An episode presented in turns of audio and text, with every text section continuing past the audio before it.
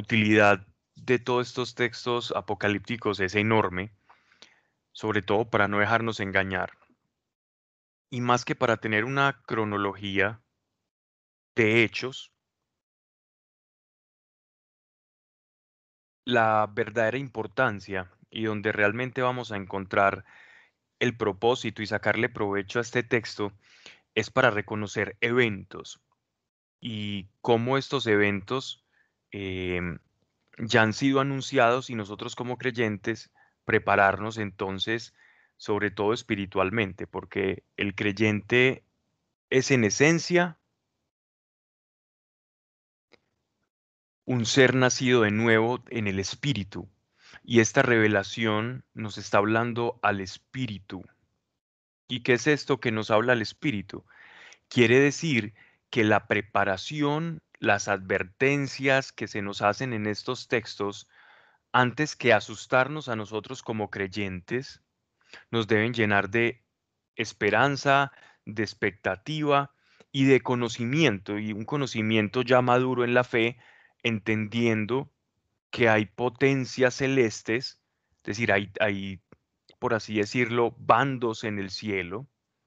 Eh, me, me estoy refiriendo al bando de tinieblas y al bando del reino de los cielos, que por un lado el reino de tinieblas, que es el orquestador de cualquier gesta caótica, nociva, dañina, pecaminosa y en últimas pues que destruye todo lo que es la obra de Dios. Y por el contrario, el reino de los cielos, que, que es la contraparte, que refleja el orden, la belleza, la estética, la santidad, el propósito y el amor. Y que estas fuerzas cuando chocan, entonces van a producir ese choque consecuencias. Y este apocalipsis o estos rollos o libros que se van desenvolviendo en todos estos actos, llámese copas, llámese trompetas, llámese ayes, son el producto de ese choque, de ese enfrentamiento entre ambas fuerzas, donde al creyente se le advierte que producto de ese choque, de esa manifestación mesiánica de Cristo, pues todo aquel que no esté sellado va a recibir las consecuencias del reino al cual pertenece. Entonces, por un lado, los hijos de Dios se van a regocijar. Por otro lado, pues también eh, en medio de todas estas situaciones que nos narra el, Apocalipsis, pues nos dice que también seremos purificados. Entonces, para nosotros siempre va a ser ganancia.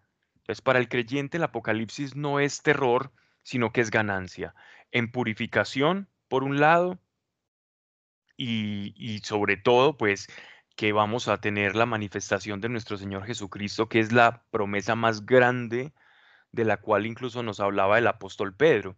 Si nosotros nos dirigimos al capítulo 3 de Pedro, de la carta de Pedro, vamos a ver que él hablaba precisamente de que una porción de la iglesia estaba ya comenzando a dudar de las promesas de Dios en la segunda carta del apóstol Pedro. Y entonces él les da una, una palabra reconfortante, una palabra de aliento, diciéndoles que, que el Señor iba, cumplía sus promesas y que él iba a regresar, porque ya muchos lo estaban dudando, ya que algunas de las generaciones de los primeros creyentes, pues ya, ya se habían muerto por alguna causa natural y eh, pues ellos estaban esperando que les tocase esa segunda venida. Pero por otra parte, cuando leemos el libro de Apocalipsis, se nota en gran parte del texto que Juan se está dirigiendo a generaciones futuras, muy remotas de las que él vivía con su iglesia contemporánea y las personas que conocían pues en carne y hueso al apóstol Juan. Así que vemos que el Apocalipsis es un libro interesante porque abarca un periodo de tiempo muy grande y a la vez muy difícil de determinar. Y la única forma que nosotros tendremos, pues, para podernos centrar y tener un norte dentro de esta inmersión en este texto apocalíptico es tomarlo como tal, como indicios, revelaciones em, y series de eventos. Cuando comencemos a ver que estas series de eventos empiezan a desatarse, a desencadenarse y a manifestarse en nuestra, en nuestra vida diaria, podemos ya ir identificando que estamos viviendo en los tiempos a los cuales se está refiriendo el apóstol Juan. Eh, me refiero a los tiempos últimos, es decir, a los tiempos próximos al advenimiento, es decir, a la segunda venida de nuestro Señor. ¿Vale? Entonces, eh, pues vamos a empezar invitando a nuestro Señor, como siempre, para que su presencia nos, nos cobije en este momento que todos estamos conectados y que todo lo que aquí se hable sea producto de su revelación y si no es así, pues que el, que el mismo Señor que, que, es bueno y que no quiere que erremos en el camino, pues se encargue de irnos allanando el terreno. Así que ponte cómodo donde estás, deja todo de lado en este momento, concéntrate en lo que vamos a hacer. Esto es un tiempo muy corto verdaderamente, pero al que tu espíritu le va a sacar mucho provecho y así como, como te alimentas normalmente y desayunas, almuerzas y, comes y tienes cuidado de tu cuerpo, pues este es un momento en el que vamos a tener cuidado también del espíritu, entendido este como parte integral del hombre y al que nuestro Señor nos dice no solo de pan vive el hombre, sino de toda palabra que sale o la boca de Dios, y este es otro tipo de alimento. En tu vida vas a poder ver el efecto de meditar la palabra de Dios. Esto te lo dice alguien que ha podido ver que la palabra de Dios se cumple, que lo que Dios promete, eso hace, que lo que Dios advierte, eso nos sucede, que lo que Dios dice que va a hacer con nuestra fe, pues eso termina siendo nuestro Señor. Así que pongámonos en actitud con el Señor, vamos a invitarlo y Padre, yo te doy gracias por cada corazón aquí unido, también por los que van a escuchar después, especialmente también, Señor, por aquellos que tengan una necesidad en este, en este momento y estén dejando todo detrás para, para poder escuchar junto a nosotros tu revelación, tu palabra. Padre, gracias porque tú no dejas ninguna oración sin ser escuchada. Y hoy estamos unidos en un mismo espíritu para comprender para que nos muestres, para que nos reveles cómo van a ser los tiempos, en qué tiempo estamos viviendo actualmente. Y de acuerdo a este tiempo como iglesia, ¿qué debemos hacer? ¿Cuál es nuestro paso a seguir como iglesia? ¿Cómo debemos unirnos? ¿Qué voz debemos levantar? ¿Dónde debemos ir? Porque son tiempos, Señor, que se tornan complejos para la vida de tu iglesia y para el quehacer de ella, Señor. Y es aquí donde, a través de tu palabra, Señor, hoy, te pedimos revelaciones para que como iglesia podamos identificar dónde nos encontramos y a partir de esa ubicación saber cómo actuar conforme a esto, Señor. Yo te doy gracias que aquí no se diga ninguna cosa que no esté de acuerdo a tu voluntad, Ayuda, Señor, a las personas que en estos momentos nos escuchan en un estado de necesidad. Sabemos que tu poder sana. Sabemos que tu nombre ha vencido sobre todo nombre y que no hay otro en el cielo y en la tierra por el cual nosotros podamos obtener sanidad como la obtenemos de ti. Así que te pido, Padre mío, en el nombre de nuestro Señor Jesucristo, que te extiendas a la necesidad de aquel que nos escucha y te necesita, Señor, para que obtenga de ti aquello, Señor, que tú pagaste con tu sangre, Dios, y que en esa provisión pueda obtener aquello que necesite. Y así lo pedimos, Señor, y así lo esperamos, Dios, agradeciendo que estás con nosotros y en medio de todo, Señor. Amén. Pues bien, entonces vamos a pasar al capítulo 8 del libro del Apocalipsis, ¿vale? Eh, en la última charla, pues habíamos hablado, habíamos dejado como interrupto este capítulo porque como el Apocalipsis comienza a volverse un poco repetitivo,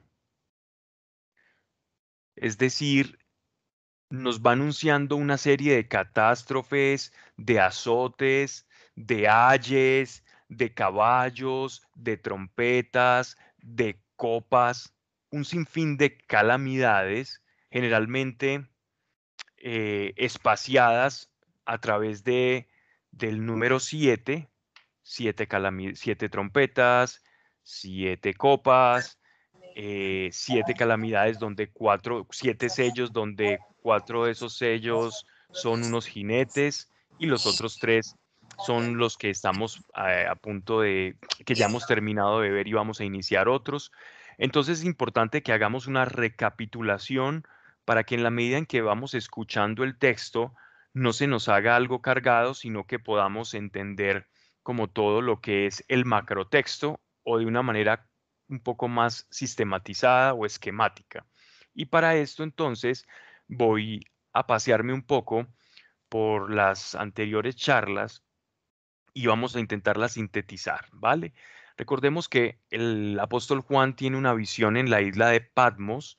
En esta visión a él se le revelan, ¿cierto?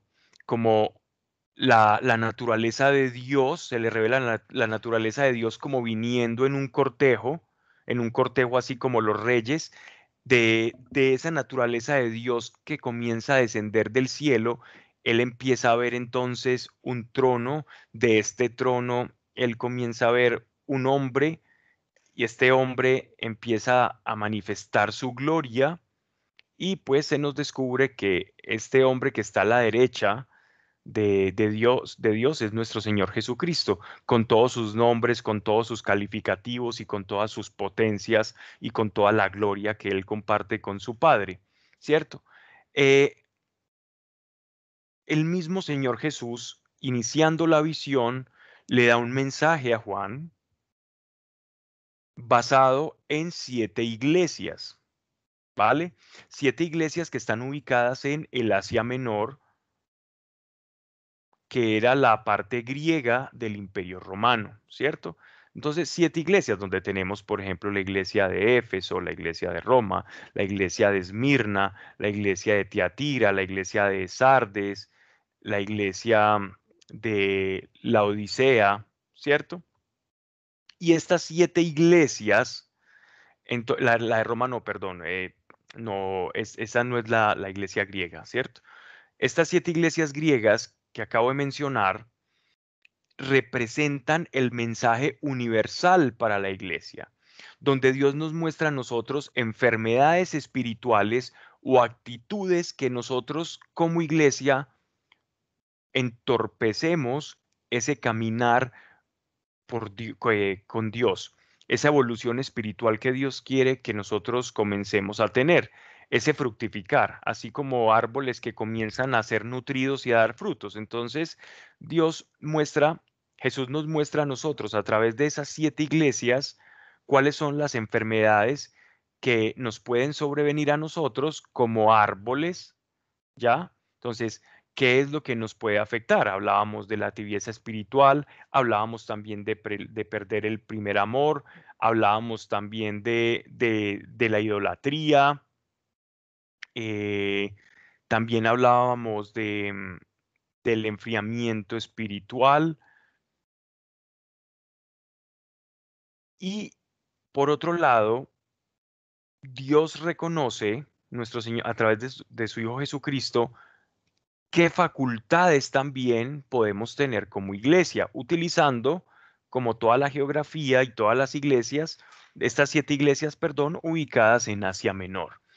Entonces ahí vemos los primeros capítulos que están confeccionados a través de las cartas dirigidas a las siete iglesias, ¿vale? Después de, esta, de estas cartas a las iglesias, entonces nuestro Señor Jesucristo comienza a manifestarse como el Cordero inmolado y aquel que es capaz de desatar y de abrir unos libros que Juan está comenzando a ver en el cielo. Antes de que aparezca el Cordero, se nos presentan unos seres celestiales que son los cuatro seres vivientes. ¿Vale?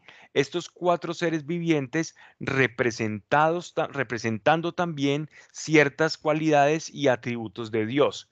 Y aparte de estos seres vivientes, también se nos habla que acompañan al trono de Dios miriadas y miriadas de ángeles, miles y miles de ángeles que eran incontables para el apóstol Juan.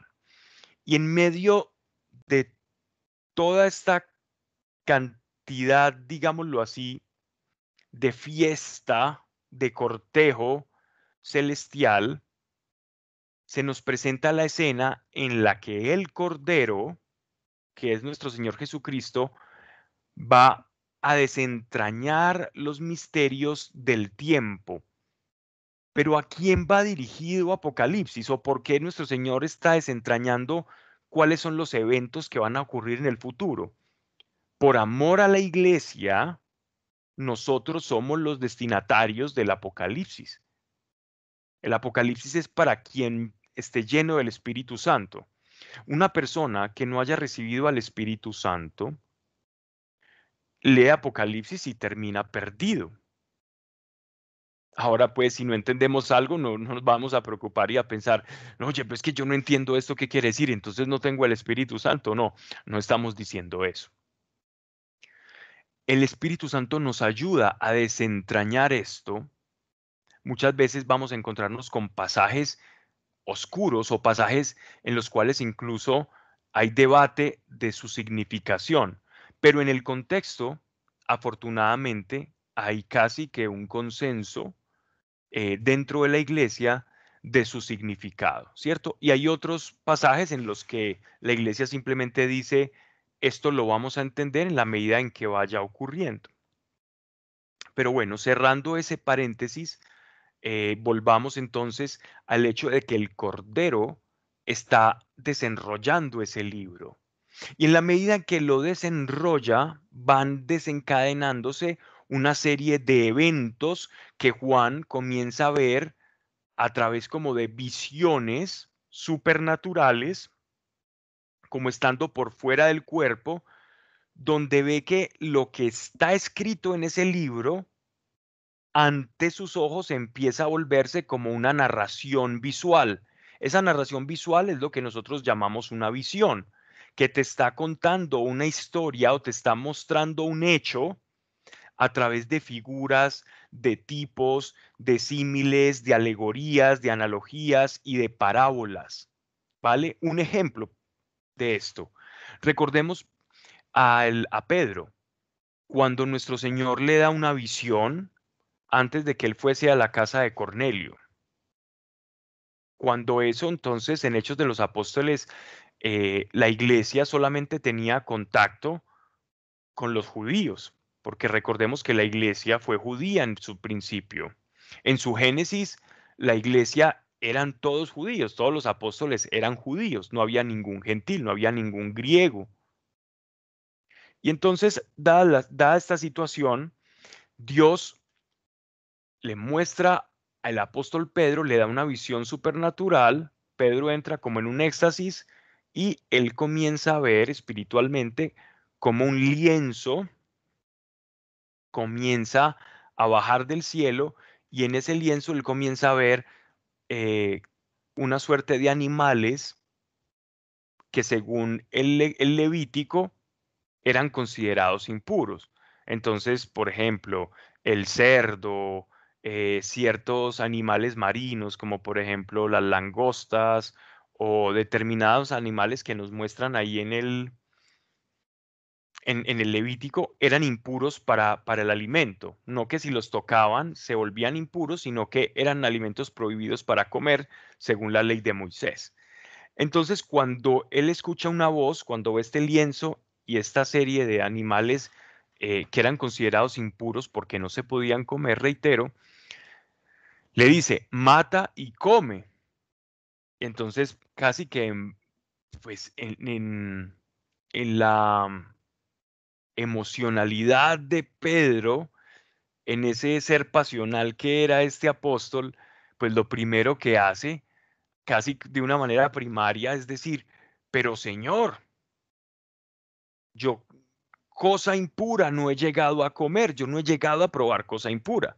Claro, pues porque para los judíos era pecado el hecho de comer, matar y comer un animal de esos.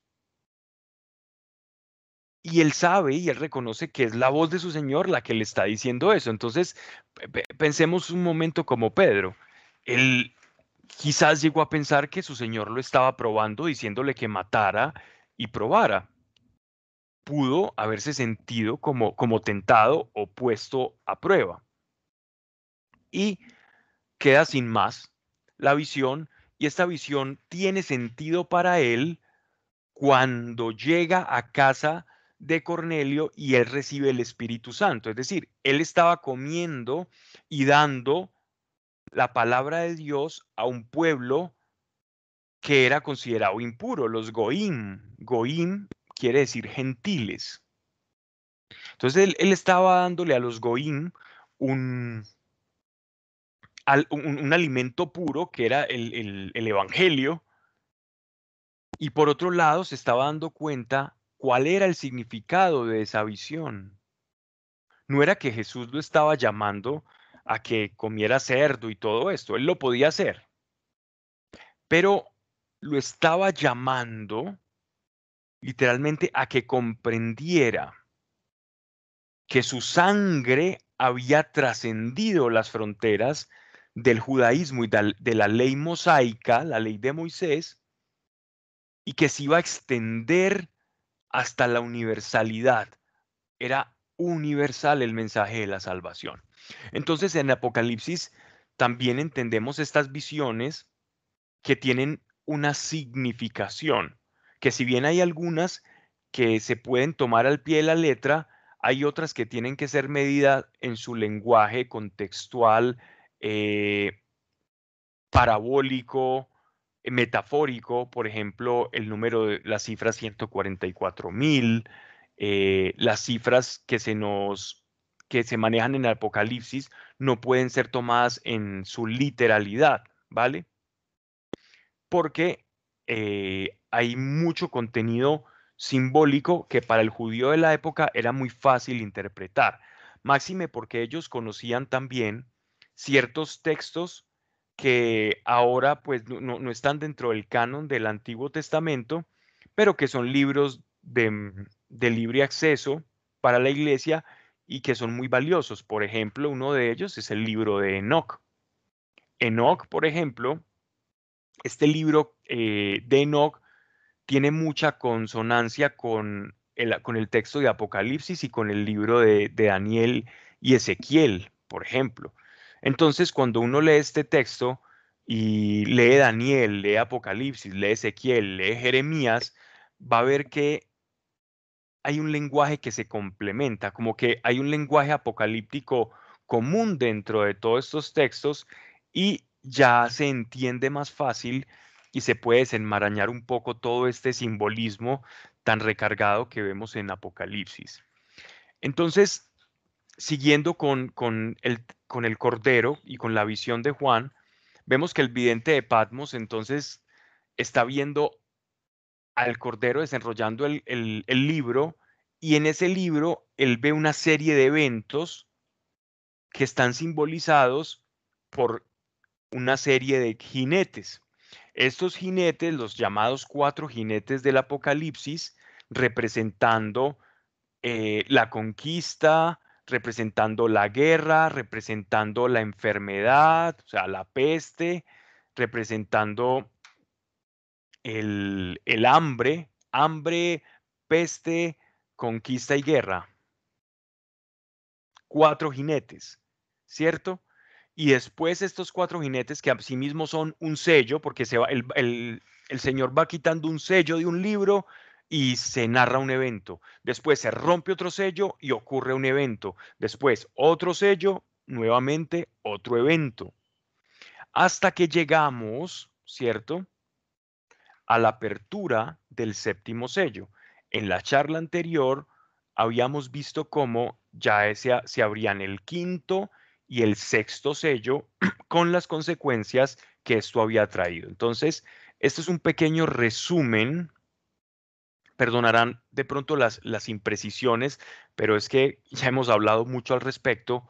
Pero estamos en estos momentos en el séptimo sello, después de los cuatro jinetes, ya de eventos. O sea, el séptimo como tal para Juan, recordemos que el siete tiene una trascendencia y una importancia supremamente interesante, porque el 7 es como el final de un ciclo, ¿no? El 7 representa la plenitud, cuando un ciclo se completa, ¿no? Entonces, aquí el séptimo sello va a ser gala precisamente de terminar un ciclo de catástrofes, de eventos terribles para el hombre, ¿ya? Bien, cabe resaltar una cosa. Dentro de esos sellos, cuando, cuando el Cordero va abriendo esos sellos, hay como una especie de receso y en ese receso se nos narran cosas que el apóstol Juan comienza a ver. Por ejemplo, las oraciones de los santos, cómo son tenidas en el cielo, cómo, cómo hay ángeles intercesores y cómo los ángeles interceden también por los hombres aquí en la tierra se nos empiezan a revelar como cuadros de cosas que pasan en el cielo. Por ejemplo, eh, los 144 mil, se nos hablan de, de, de los sellados que Dios está sellando, que precisamente el Evangelio lo que hace cuando recibimos el Espíritu Santo es ser sellados. Y en medio de estas catástrofes también se nos dan como luces teológicas o revelaciones teológicas respecto de nuestra naturaleza como cristianos. Así que, a ver, el Apocalipsis no solamente es narrar una serie de eventos catastróficos, porque eso es lo que se cree como en la imaginería popular, sino que a su vez, dentro de esos sellos que se abren, se nos narran episodios o verdades, revelaciones teológicas respecto a nuestra naturaleza, a nuestro papel como iglesia dentro de todos estos eventos. Entonces, mientras que hay una serie de personas que no están selladas, que no pertenecen al reino de Dios, se nos dice que aquellos que hemos recibido el Espíritu Santo, estamos guardados, sellados. Hablábamos que un sello representa eh, la posesión, sí, es decir, es como si fuéramos posesión de Dios. Estamos dentro del territorio de Dios, bajo su jurisdicción y bajo su jurisdicción, luego entonces también en su protección.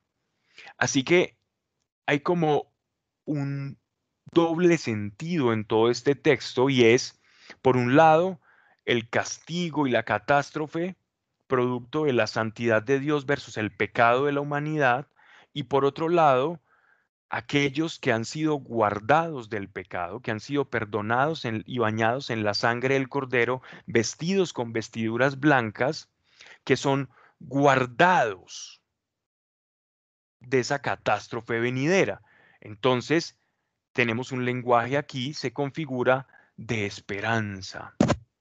Y así es como todos aquellos que hemos recibido el Espíritu Santo debemos tomar este pasaje como un lenguaje eh, y un mensaje de esperanza. Ese es nuestro llamado. Esta es la visión correcta de este texto. Entonces, con este pequeño resumen, llegamos entonces al capítulo 8, donde nos vamos a encontrar la apertura del séptimo sello, es decir, otro rollo que el Señor abre. Y este rollo va a ser más significativo que los seis rollos o libros anteriores de eventos, ¿no? Entonces dice así, capítulo 8, verso 1. Cuando abrió el séptimo sello, hubo un silencio en el cielo como por espacio de media hora. Este escenario, recordemos que la visión de Juan es del cielo y de la tierra. Entonces Juan está viendo lo que ocurre en el cielo y cuando se desencadenan acciones en el cielo, hay repercusiones en la tierra. Entonces, cada que se abre un sello en el cielo, en la tierra se desencadenan una serie de actividades, una serie de eventos, ¿vale? En este caso, es muy interesante que en la apertura del séptimo sello, es como que el cielo, toda esta suerte de ángeles, toda esta serie de ángeles, seres vivientes, santos, que están en el cielo, que están junto a la presencia, disfrutando de la gloria de nuestro Señor, hacen un silencio como de expectación de media hora, justamente en el séptimo sello. Este silencio señala la espera ansiosa de las criaturas mientras se va desenrollando el libro, como cuando alguien va a contar una historia y se detiene en el momento en que va a decir algo, va a pronunciar algo que va a ocurrir, un evento que va a cambiar el transcurso de, la historia o de la narrativa o que va a marcar un punto de inflexión, algo fuerte, importante dentro del texto. Entonces esto demuestra que este evento va a ser mucho más fuerte que los demás.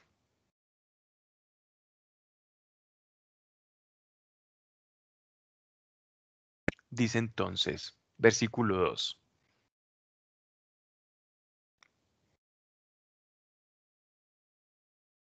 Vi siete ángeles que estaban en pie delante de Dios y a los cuales fueron dadas siete trompetas. Entonces, el séptimo sello, antes de abrirlo hay un silencio como de media hora. Después, en medio de la apertura de ese sello, nos llega esta narración. Él está viendo en esa media hora que, van a, que el Cordero va a abrir el sello, todos hacen silencio y él está narrando lo que está viendo en el cielo, porque en esos momentos no ve que pasa algo en la tierra, sino que, todo lo que toda su mirada, toda su atención está dirigida, volcada hacia lo que está pasando con todos esos seres celestiales. Dice, vi siete ángeles, miren, miren lo interesante del número, siete ángeles que estaban en pie delante de Dios a los cuales fueron dadas siete trompetas. Llegó otro ángel y púsose en pie junto al altar con un incenciario de oro, y fuérenle dados muchos perfumes para unirlos a las oraciones de todos los santos sobre el altar de oro que está delante del trono. Bien. Em, me gustaría para los que de pronto están viendo en pantalla, yo le voy a hacer una petición a, quien esté encargado del, de, este, no sé si Ana o Claudia, si me puedes buscar una imagen eh, del tabernáculo, una imagen del tabernáculo para que podamos tener en pantalla. Eh, y así sea más fácil la explicación que, que voy a dar a continuación y veamos la relación que tiene este pasaje con el antiguo templo de Salomón, pero yo creo que sería mejor ver el tabernáculo, que en, que en sí el tabernáculo del templo de Salomón representan lo mismo.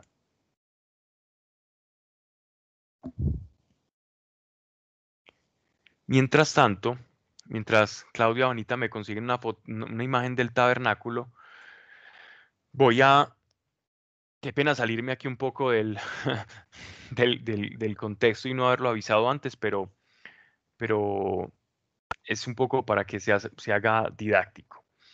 Em, miren, miren lo importante acá. Voy a hablar de quiénes, mientras tanto, eran estos siete ángeles. Se cree, o dentro de la apócrifa judía, o textos que no han entrado en el canon de la Torá, que es la Biblia judía, se entendía que había siete ángeles a los cuales se les conocía dentro de la angeología judaica como los ángeles de la presencia O estos siete ángeles, ángeles de la presencia, significaban que estaban todo el tiempo de cara a Dios. Algunos de estos ángeles los, vamos a poder ver, por ejemplo, en el Evangelio de Lucas, en, el libro de Daniel vemos uno de ellos, en el libro de Enoch también se nos habla de estos ángeles y en el libro deuterocanónico de Tobías también se nos menciona a algunos de estos ángeles. Entonces, esos siete ángeles, de pronto para, para la curiosidad, eh, los podemos nombrar si gustan. Son Uriel, Rafael, Raguel, Miguel, Saraquiel, Gabriel y Remeyel. Normalmente con los que estamos más familiarizados es con Uriel, Rafael, Miguel y Gabriel. Eh, sobre todo con Miguel y Gabriel, que son los ángeles de los, en los cuales que se nos hablan en el Nuevo Testamento. Los otros sí son de un, toque más desconocido. Yo diría que de pronto Uriel y Rafael por, por los textos eh, de Enoch y de, y de Tobías, y ya lo que es Remeyel y Raguel ya son, son ángeles, digámoslo así, que con los cuales Occidente no ha estado muy familiarizado y que lastimosamente muchos grupos de angiología y de la New Age, la nueva era, han tomado estos nombres y los han completamente em, desvinculado de su esencia real y de lo que es bíblico. Y han hecho con ellos una, una defecio doctrinal y le han atribuido una cantidad de cosas que no tienen absolutamente nada que ver con lo que la palabra de Dios nos habla, que representa la acción angélica. En primer lugar, ellos no son nuestros servidores, ellos son consiervos, es decir, sirven con nosotros en el reino del Señor. Ellos no son nuestros sirvientes como tal. ¿Vale? Ellos están al servicio de Dios. Y si, estando al servicio de Dios, nos atienden a nosotros, es porque la causa primera es la atención al Señor. ¿Ya? Es Él el que los envía. Así que eh, no distorsionar la imagen angelical por todo esto que nos vende la nueva era en la que prácticamente ellos son como si fueran eh, unos obreros espirituales al servicio de cualquier capricho humano, como si no tuvieran nada más que hacer que, estar haciendo favores y resolviéndole problemas como si fueran el genio de Aladino a los hombres, cuando en realidad es Dios en su infinita misericordia que, haciendo disposición de, de todos los seres que le acompañan, pues en servicio también de los fieles, pero parte de la voluntad del Señor, no de la voluntad humana. Ellos son ángeles, que significa mensajeros. ¿Mensajeros de quién? De Dios. Bueno, entonces, ah, en video, excelente. Entonces, miremos, por ejemplo, esta, esta imagen de que este video que estamos viendo allí, esto era el, templo, el tabernáculo en la época de cuando los judíos estaban en el Sinaí. Vemos estas, estas columnas, ¿cierto? Eh, aquí donde estamos entrando al templo, vemos esto es el altar de esto es el altar de, de, los sacrificios. Ese altar estaba hecho en bronce y había una parrilla donde llevaban los sacrificios. Estos son los instrumentos que utilizaban los sacerdotes para poder llevar a cabo los sacrificios de los animales. Ahí vemos donde vertían la sangre, ¿cierto? En esta fuente se lavaban, la fuente de bronce, se lavaban las manos, hacían los lavatorios para no quedar impuros. Estas son las, las columnas eh, del templo, esto es lo que llaman el lugar santo. Eh, esta es una menorá que representa los siete espíritus de Dios, la mesa de los panes de la proposición. Esta es la menorá, representa los siete espíritus de Dios, espíritus que también reposan en nuestro Señor Jesucristo. Em, Vemos también los, la, mesa de los panes de la proposición y lo que aquí nos concierne es el altar de los perfumes o de los inciensos, ¿vale?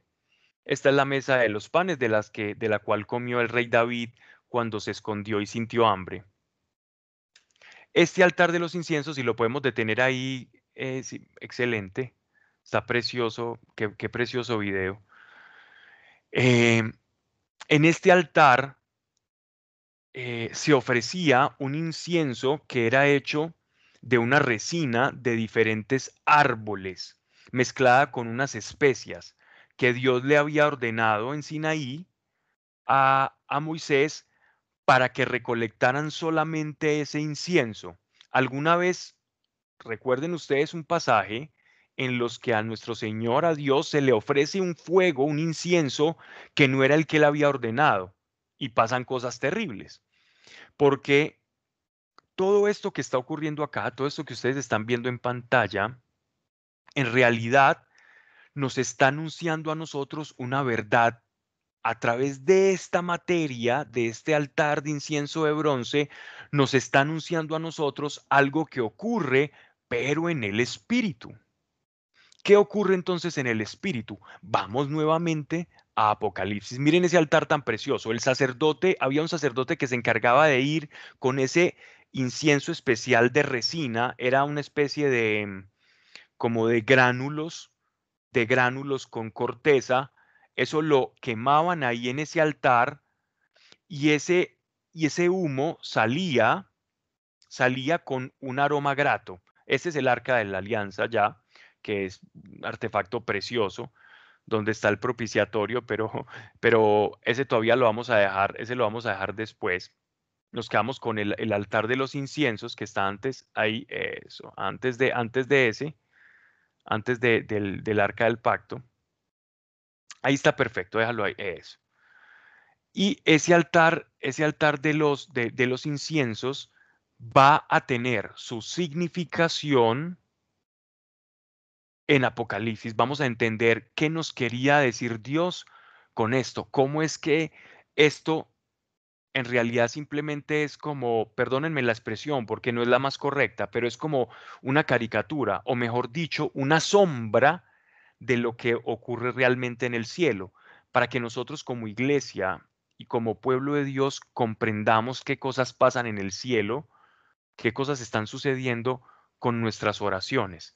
Entonces vamos al texto nuevamente de Apocalipsis, ¿vale? Dice, vi siete ángeles que estaban en pie delante de Dios, es decir, como si fueran sacerdotes en medio del templo, en ese templo que acabamos de ver, pero en el cielo. E, e, este templo que vimos en esta imagen 3D es una representación muy humana y material de lo que está ocurriendo en el cielo, que es de unos colores y de unas dimensiones muy diferentes. Dice, a los cuales fueron dados siete trompetas. Siete trompetas significa siete anuncios. Dice, llegó ángel, llegó otro ángel y púsose en pie, o sea, otro diferente a los siete, junto al altar con un incenciario de oro. O sea, es como si fuera un ángel sacerdotal con ese incienso pero vamos a ver qué es ese incienso que él trae. Y fuerenle dado muchos perfumes, o sea, perfumes para ellos eran inciensos de diferente tipo, para unirlos a las oraciones de todos los santos sobre el altar de oro, sobre el altar de oro. Miren qué lindo. Entonces en el cielo hay un altar de oro que está delante del trono el humo de los perfumes subió con las oraciones de los santos de la mano del ángel, de la mano del ángel a la presencia de Dios. Entonces, ¿qué quería decir este altar de los perfumes o el altar de incienso que acabamos de ver en el tabernáculo de Moisés? Eso que los sacerdotes hacían todos los días de llevar el incienso a una hora determinada y que ese incienso en ese acto de cremar ese incienso, subiese el humo y produciese ese perfume ascendente de, encender ese incienso, lo que nos está significando es las oraciones de los santos, cómo suben a Dios, cómo se encuentran con Dios, cómo de la tierra se unen con el cielo. Pero aquí nos están dando otro dato más interesante y es que hay ángeles intercesores. Es decir, que nuestras oraciones tenemos la garantía de que son que son escuchadas. Que hay cosas invisibles que nosotros no vemos, pero Dios nos dejó símbolos. El Levítico, el Éxodo, son símbolos muy claros, materiales de realidades espirituales, para que nosotros ya cuando veamos todo el contexto comprendamos qué es lo que pasa en el cielo. Así que Dios dispone de ángeles para que nuestras oraciones no sean desperdiciadas. Pero venga, pero Dios no es omnipotente y puede escucharla todas y ya. Sí, Dios lo puede hacer, pero decide hacer partícipes a sus criaturas. Piensa solamente por un momento que Dios pudo simplemente un día en que tú estuvieras en el cuarto desesperado o en una situación difícil y hablarte del cielo y decirte, oye, yo existo, Jesús es mi hijo, cree en él y ya no vas a tener los problemas de, de la muerte eterna y del juicio. Pero no, no lo hizo de esa manera, eligió personas para que te predicasen el Evangelio. Esa es la forma en la que Dios actúa, esa es su soberanía, esa es su decisión. Así que todos en el cielo y en la tierra participamos de la voluntad de Dios. Y dice, miren, versículo 4, el humo de los perfumes subió con las oraciones de los santos de la mano del ángel a la presencia de Dios. Tomó el ángel el incensario y lo llenó de fuego, y lo llenó de fuego del altar, o sea, de Dios. Del altar es que está en la presencia de Dios. Y lo, la, de la presencia de Dios se une, un, lo une con las oraciones de los santos. Y dice, y lo arrojó sobre la tierra. La consecuencia de las oraciones de los santos es como esas, esos tizones ardientes, esos carbones o inciensos encendidos que salen ya a esparcirse sobre la tierra. Y hubo truenos, voces, relámpagos y temblores. Los siete ángeles que tenían las siete trompetas se dispusieron a tocarlas.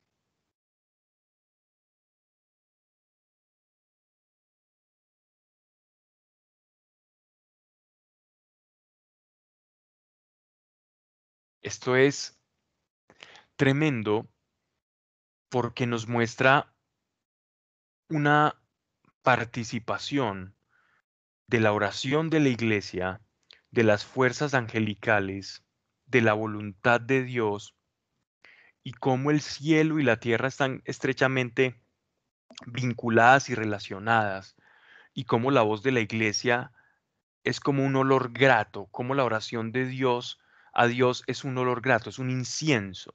El incienso también era conocido como olor grato. Sí, tu oración, sí, eso estamos hablando, tu oración es olor grato a Dios. Tu oración produce algo en el mundo espiritual. Y miren la triada que se forma.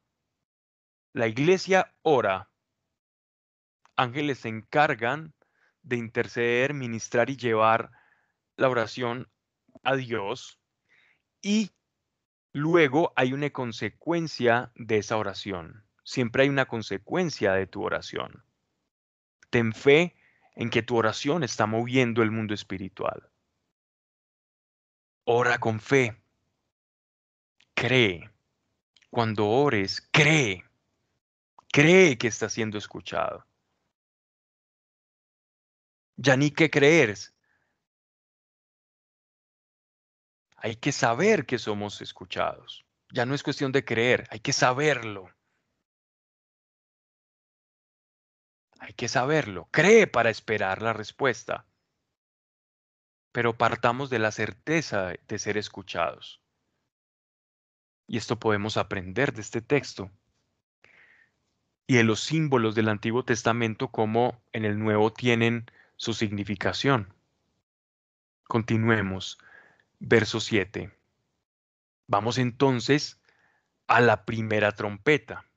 Tocó el primero la trompeta. Y hubo granizo y fuego mezclado con sangre, que fue arrojado sobre la tierra.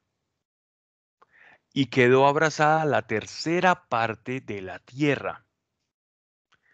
Este texto para los que experimentaron los terrores de la erupción del, del volcán Vesubio, en todo el Mediterráneo, esto fue exactamente lo que vieron. La destrucción de Pompeya y de, los, y de las poblaciones cercanas, esto fue exactamente lo que vieron. Y recuerda mucho la forma en que se sucedieron las diez plagas de Egipto. Entonces, empecemos a notar algo acá.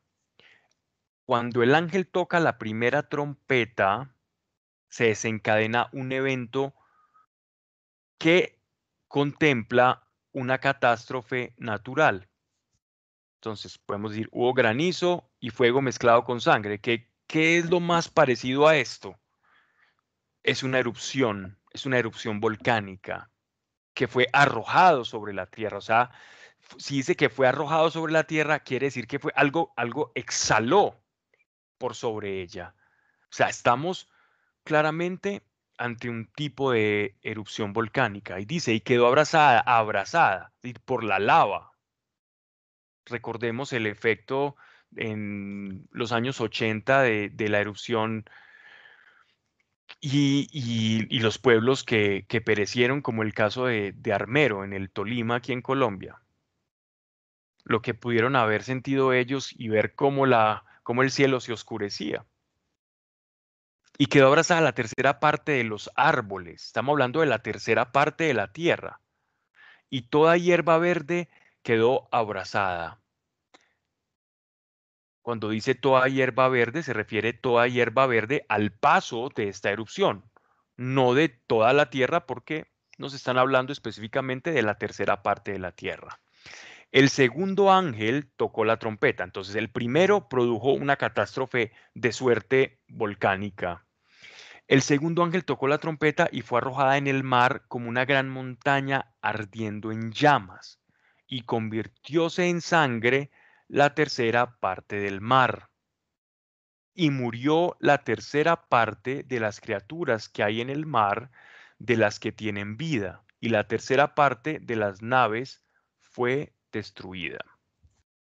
Bien, entonces vemos que hasta el momento hay dos ángeles tocando trompetas. La primera, un, evento muy similar, según la narración, a un evento de corte volcánico, como ya ha ocurrido varias veces.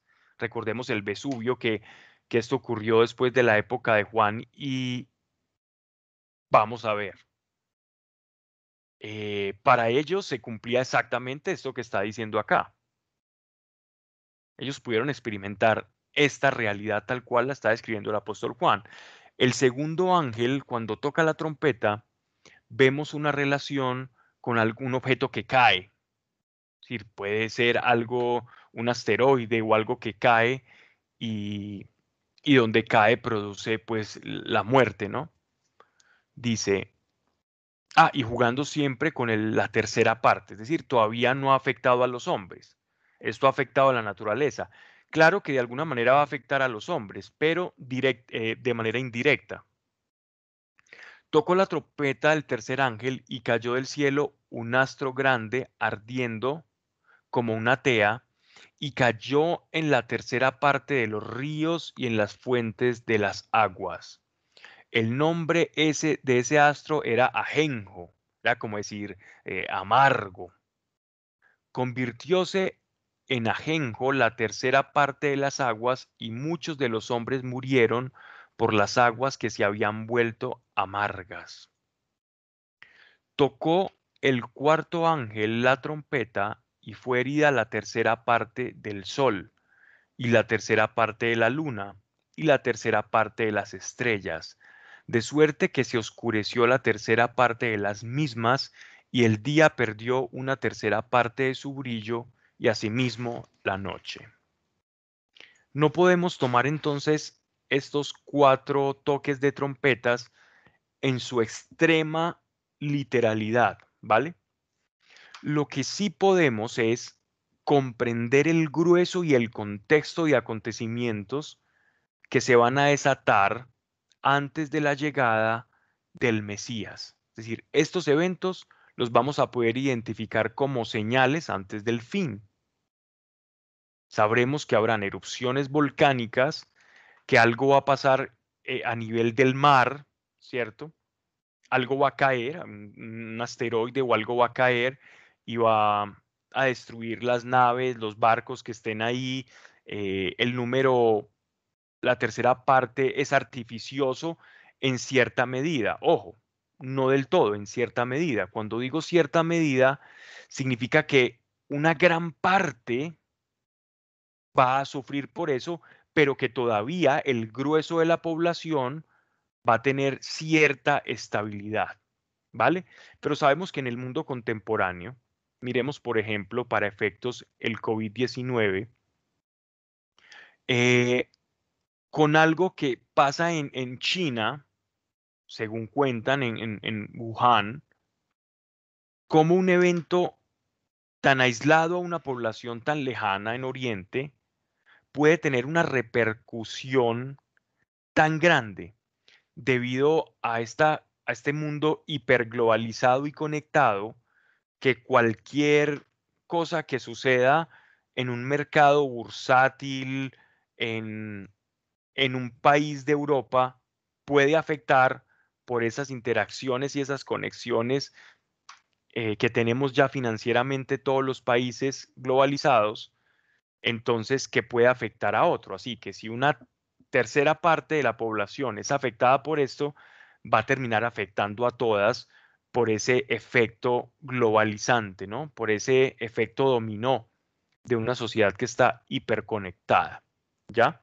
Entonces miren que esto igualmente es algo muy impactante, pero aún así no sigue el patrón del peor escenario, pero cada vez va como creciendo el nivel de, digámoslo así, como de movimiento cósmico que va a preceder la venida de nuestro Señor. Entonces aquí la Tierra se está moviendo, hay temblores, hay erupciones volcánicas, hay algo que cae al agua y lo amarga. Y dice después que producto de todo esto, el cuarto ángel toca la trompeta y producto de todo esto, el sol y la luna, eh, cuando dice que van a ser heridas, es que se van a oscurecer. Nosotros, la percepción que nosotros vamos a tener de estos, de estos astros es que los vamos a ver como a mitades. Y esto lo pueden ver claramente los que, los que vivieron las erupciones o las grandes erupciones volcánicas y las vieron. Ustedes pueden mirar por internet eh, filmaciones de erupciones volcánicas desde ciudades incluso muy lejanas y el, y el cielo se oscurece por días. O lo que narran, por ejemplo, no yéndonos a un efecto eh, geológico, sino, por ejemplo, lo que narraban los sobrevivientes de las bombas de Hiroshima y Nagasaki en Japón, en la Segunda Guerra Mundial después del ataque de los japoneses kamikazes a Pearl Harbor. En esta retaliación de los americanos, cuando lanzan estas dos bombas atómicas, ellos cuentan que durante semanas el cielo era completamente oscuro. Entonces estas cosas ocurren, estas cosas ya han pasado a una menor escala, pero en este caso dice que una tercera parte del sol, o sea que va a ser un evento que va a generar una oscuridad parcial que va a ser visible para todos nosotros o quienes estemos para esa fecha allí. Para los que quieran saber un poco de, historia, el, volcán Vesubio eh, entró en erupción más o menos, fue aproximadamente entre el 78 y 79 después de Cristo. Y ahí quedaron sepultadas ciudades, ahí quedó una, la ciudad que llamaba la ciudad de Hércules, que era Herculano, eh, y también la ciudad de Pompeya, y hay ruinas en Pompeya y la gente es una atracción turística y, y, hay perros prácticamente fosilizados en lava, personas ahí durmiendo, ahí está, eh, prácticamente quedaron como estatuas cubiertas de lava, eh, una madre abrazando a su hijo pequeño, y eso está como, como un lugar, como un patrimonio de, de la humanidad, un patrimonio histórico, donde se puede ver incluso lo que estaban haciendo muchas de las personas cuando los sorprendió esa erupción de esa manera tan inesperada, ¿no? Haciendo cosas cotidianas. Hasta animalitos caseros se pueden ver ahí como vueltos estatua, convertidos en, estatuas de ceniza volcánica. Y el ajenjo, pues eh, el ajenjo era una planta con la que se amargaba y a veces se utilizaba como para los curanderos, pero era, era terrible. Era terrible el amargor, el amargor que producía esa planta. Lo hacían para bregajes y para curetajes. ¿Vale? Entonces dicen que cuando cae algo por efectos de los minerales, quienes han vivido en, en, zonas donde hay explotación minera o yacimientos mineros y el agua está contaminada, el agua cuando está cargada de minerales se puede volver muy amarga.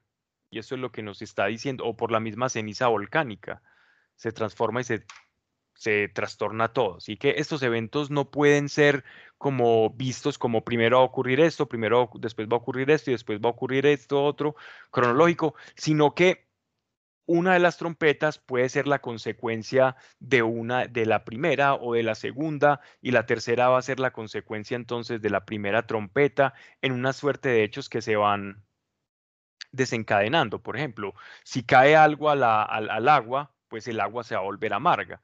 Si, si, hay una erupción volcánica masiva del cinturón, de lo que llaman el cinturón de fuego de volcánico en, en el planeta Tierra, eh, entra en una erupción masiva, entonces, ¿qué va a ocurrir? Que después de un tiempo el cielo se va a oscurecer y entonces la, la cuarta trompeta va a estar representada por ese cielo completamente oscurecido. Pero lo que sí podemos identificar es que estos hechos catastróficos geológicos eh, se, van a se van a ir desarrollando. Vamos entonces a pasar, después del cuarto ángel, a un intermedio, mientras el ángel toca la cuarta trompeta y ocurre esto, em, otra vez la atención de Juan va siendo dirigida, se va volcada hacia el cielo, hacia lo que está ocurriendo en el cielo. Y dice en el capítulo 13, vi y oí un águila que volaba por medio del cielo, diciendo con poderosa voz, ay, ay, ay, de los moradores de la tierra por los restantes toques de trompeta de los tres ángeles que todavía han de tocar.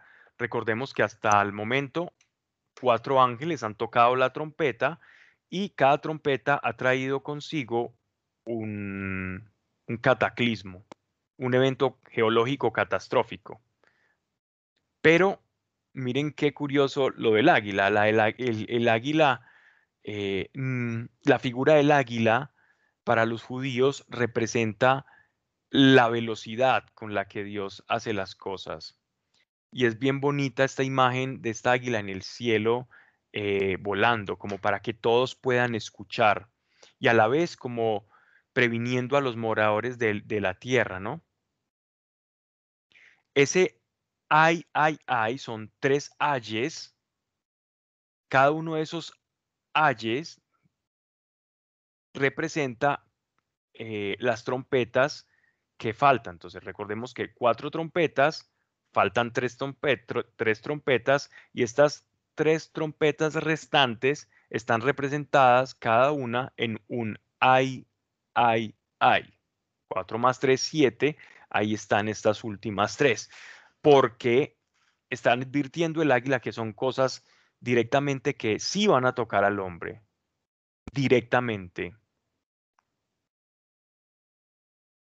El hay, hay, hay o los hayes en teología es lo contrario a bienaventurados.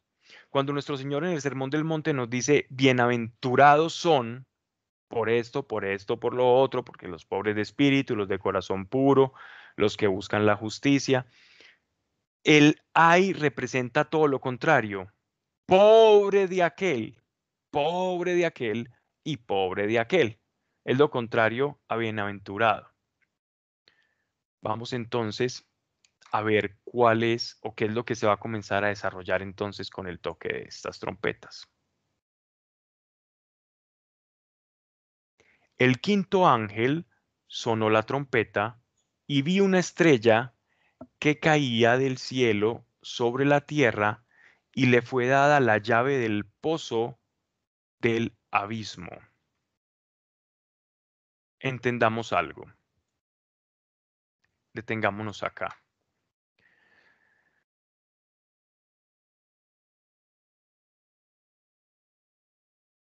Dentro del misticismo judío,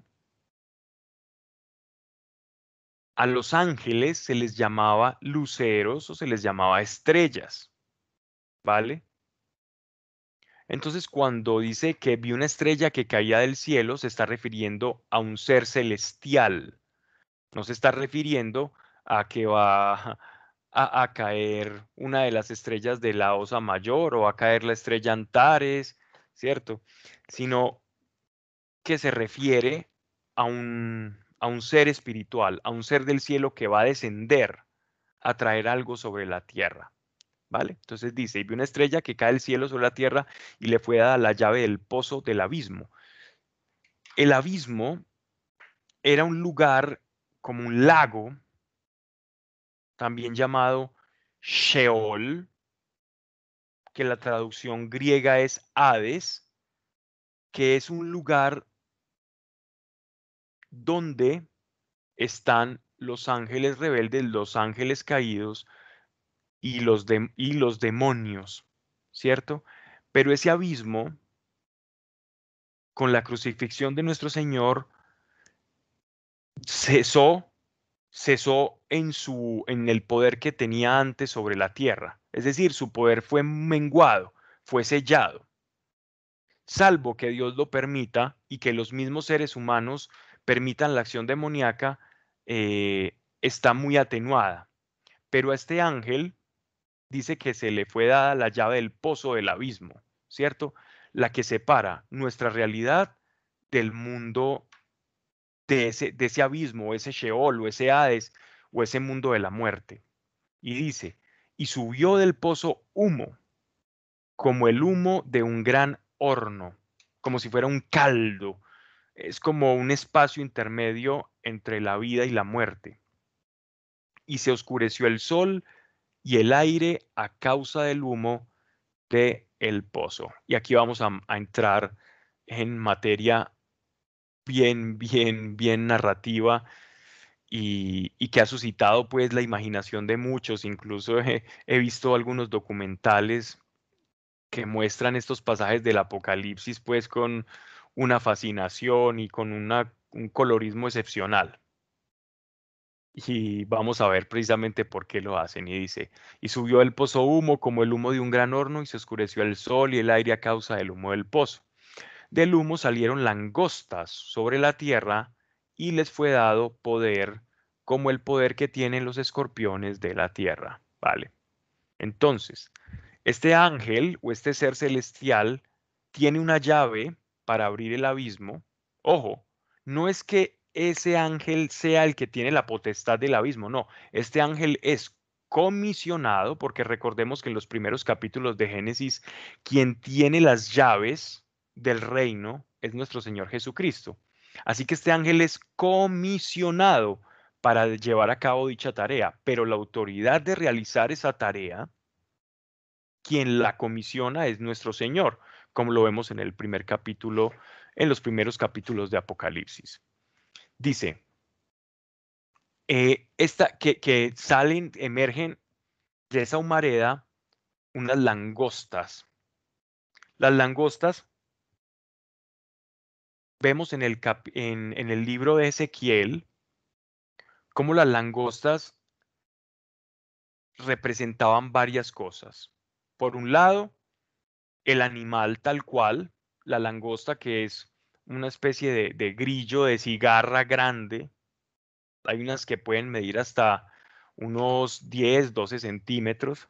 Se han visto más grandes en el norte de África, que es precisamente donde está Egipto y donde vemos pues las plagas de Egipto. Recordemos aquella plaga que fue la plaga de langostas que devastó toda la tierra de Egipto y acabó con todo el grano allá por la época de Moisés. Y estas langostas van formando unas nubes terribles que van acabando con todo a su paso. Pero ojo, estas langostas tienen una característica muy diferente a las del libro de Ezequiel, porque las del libro de Ezequiel representaban a los partos. Los partos eran unos pueblos babilonios que atormentaban a los, a los judíos y después también fueron el tormento de los romanos. Entonces simbolizaban también al pueblo parto. Y aquí es donde uno tiene que empezar ya a, ver cómo interpretar este texto, porque por un lado representan, usualmente según las profecías de, de Ezequiel, nos representan a ciertos pueblos que en fechas o en tiempos modernos nosotros podríamos identificar como pueblos iranios. ¿Cuáles son esos pueblos? Eh, Irak, Irán, eh, algunos de los Emiratos y ciertas naciones del Mediano Oriente que son hostiles al cristianismo, que son hostiles a la palabra de Dios y que son hostiles al pueblo de Israel. Entonces, siguiendo el texto de Jeremías, que las langostas representaban esos pueblos, no podemos echar en balde el hecho de que pueden representar esas poblaciones islámicas. Así muchos intérpretes del contexto apocalíptico ven este texto. Estas langostas como pueblos iraníes, como el pueblo de Irán, ¿cierto? Y la coalición iraní, de las pues, que acabo de mencionar algunos. Entonces dice, pero, pero ojo, porque también aquí en el texto de Apocalipsis se nos dice que estas langostas salen de el reino del Sheol. Es decir, son demonios. Literalmente dice, estos demonios salen con poder. Tienen el poder que tienen los escorpiones de la tierra, es decir, que tienen un aguijón, es decir, que pueden herir al ser humano, pueden causar dolor al ser humano estos, estos demonios. Verso 4. Les fue dicho que no dañasen la hierba de la tierra, ni ninguna verdura, ni ningún árbol, sino solo a los hombres que no tienen el sello de Dios sobre sus frentes. Mm, interesante dato porque entonces ya comenzamos a ver la diferencia de ser un hijo de Dios y un creyente cuando el reino de tinieblas comience a ser desatado y comience a hacer estragos a quien esté sellado no podrán tocar. Y esto es importante. Se dio orden de que no los matasen, sino que fuesen atormentados, no a los, ojo. Eh, se dio orden de que no los matasen, no a los creyentes, no, a los no sellados, dice, se orden de que no los matasen, sino que fuesen atormentados durante cinco meses. Cinco meses es lo que dura un verano y era lo que duraban generalmente las plagas de langosta, cinco meses, lo que duraban lo, lo que ellos llamaban en Oriente los veranos largos. Y dice, y su tormento era como el tormento del escorpión cuando hiere al hombre. Generalmente las picaduras del escorpión no matan, pero quienes han sufrido, así sea la de estos alacranes que viven en tierra caliente o en tierra húmeda, eh, dicen que el dolor es insoportable que prácticamente es que les dan ganas de cortarse de la extremidad que fue afectada. Los hombres buscarán en aquellos días la muerte y no la hallarán, y desearán morir y la muerte huirá de ellos. Las langostas eran semejantes a caballos preparados para la guerra y tenían sobre sus cabezas como coronas semejantes al oro. Y sus rostros eran como rostros de hombre, y tenían cabellos como cabellos de mujer, y sus dientes eran como de león. Y tenían corazas como corazas de hierro, y el ruido de sus alas era como el ruido de muchos caballos que corren a la guerra. Tenían colas semejantes a los escorpiones y aguijones, y en sus colas residía su poder de dañar a los hombres por cinco meses. Por rey tienen sobre sí al ángel del abismo, cuyo nombre en hebreo es Abadón y en griego tiene por nombre Apolión. El primer ay pasó, he aquí que viene aún otros dos ayes después de esto. Entonces vemos que la quinta trompeta es la interacción del mundo demoníaco que se desata y se le permite actuar y salir al mundo y flagelar y azotar a aquellos que no son sellados. ¿Cierto? Esto todavía puede ser un preámbulo para el arrepentimiento de las almas, para que ellos reconozcan que existe Dios y que hay salvación. Y para nosotros motivo de oración, intercesión y evangelización. Ese sería nuestro papel, papel de asistidores. Cuando estas cosas estén pasando y los, estos demonios estén comenzando a atormentar, ellos verán la autoridad que tiene el pueblo de Dios sobre estos demonios. Pero nótese algo bien curioso, ya como dato curioso antes de terminar, eh, que muchos han asociado estas langostas con la imagen, por ejemplo, de un helicóptero moderno. Entonces, si tú ves la forma en la que hablan, que son acorazados, que tienen rostro de hombre, entonces ellos están viendo, o aquellos que ven en esta, en esta alusión a las langostas, como a que Juan estaba viendo eventos del futuro, como una especie de tercera guerra mundial, donde estuviera viendo helicópteros, y al no saber con qué identificarlos, eh, lo primero que se le ocurrió es ver un helicóptero y asociarlo con una langosta. Entonces por eso dice corazas de hierro y los misiles que guardan los helicópteros serían los dientes y las colas como escorpiones, la, cola precisamente del helicóptero con la hélice que representaría el aguijón. Y estos son como interpretaciones muy simpáticas que se han dado al respecto, pero ojo porque el mismo texto nos está hablando que directamente provienen del mundo demoníaco y, no hay helicópteros demoníacos, ¿cierto? Un helicóptero que maneja un endemoniado no, no tiene sentido. Esto es más bien eh, una imagen interesante de una representación de, de los demonios y de los poderes demoníacos, por ejemplo, que tiene cabellos de mujer. El cabello o el pelo de la mujer representaba la manera en eh, para el Medio Oriente era como una especie de, de objeto seductor que tenía la mujer o de poder seductor que tiene la mujer sobre el hombre. ¿Ya? Entonces representa la seducción. El, el, colmillo representa el hecho de que estos animales pueden arañar y las corazas que no les van a hacer daño, no les pueden hacer daño. Y rostros de hombre, es decir, van a estar mezclados y van a ser inteligentes y van a ser de, no van a poder ser identificados fácilmente y van a poder actuar de manera invisible en la humanidad. Por otro lado, nos hablan de un ser bien interesante acá también que dicen en el hebreo Abadón. Abadón, según eh, la apócrifa judía, por ejemplo, en el libro de Enoch se nos habla de Abadón. Abadón traduce en hebreo destrucción. Y en Apolión, también, destrucción sea, es, un, como eh, un demonio, así ha sido representado eh, usualmente como un demonio de los abismos o como un príncipe demoníaco, ¿no? Y miren algo, algún dato curioso. Miren cómo muchos de los programas espaciales o en la NASA están relacionados con este tipo de nombres, como por ejemplo el Apolo 11 cuando, se fueron, cuando fueron a explorar la Luna, por aquel dios Apolo, ¿no?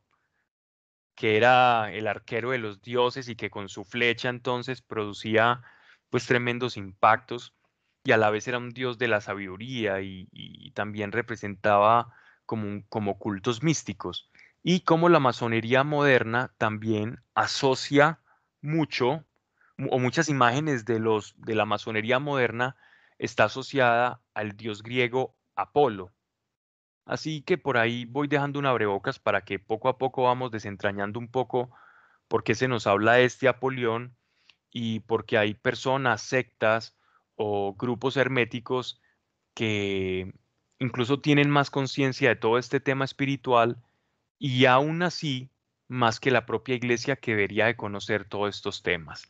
Entonces dejemos allí, eh, voy a cerrar entonces con una oración, no sin antes decirles que En la próxima charla voy, voy a ampliar un poco más esto eh, de estas langostas y qué es lo que nos está pasando, cómo podemos identificar esto en, el tiempo moderno y, también ver el, por otro lado el mensaje esperanzador que hay para la iglesia y la importante de tener el sello de nuestro Señor Jesucristo.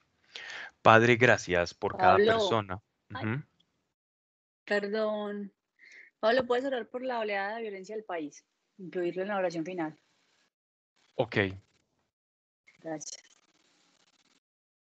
Padre, gracias Señor. Gracias por tu amor y por tu poder. Dios, toca a cada persona que ha escuchado Dios para que se despierte una brújula en cada uno de nosotros y como seres espirituales podamos identificar los tiempos que vivimos, Señor, y podamos separar lo espiritual de lo material, lo político de lo económico, y tengamos una iglesia sabia, no llevada por multitudes, no llevada por mensajes de redes sociales, sino llevada por el Espíritu. No dejarnos llenar la cabeza, Señor, por quizás fuerzas y personas que quieren llevarnos a pensar de una manera, Señor. Ayúdanos a pensar con la mente de Cristo. Ayúdanos a sentir con el corazón de Cristo Dios. Y esto mismo que pido para aquellos que escuchan, para mi familia y para todos mis hermanos en la fe, lo pido para todos aquellos que están viviendo, Señor, en esta situación.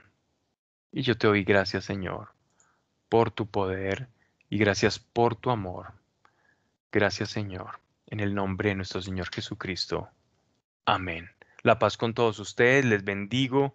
Gracias por estar acá y que Dios les guarde. Dios mediante nos vemos entonces el próximo miércoles o, nos escuchamos.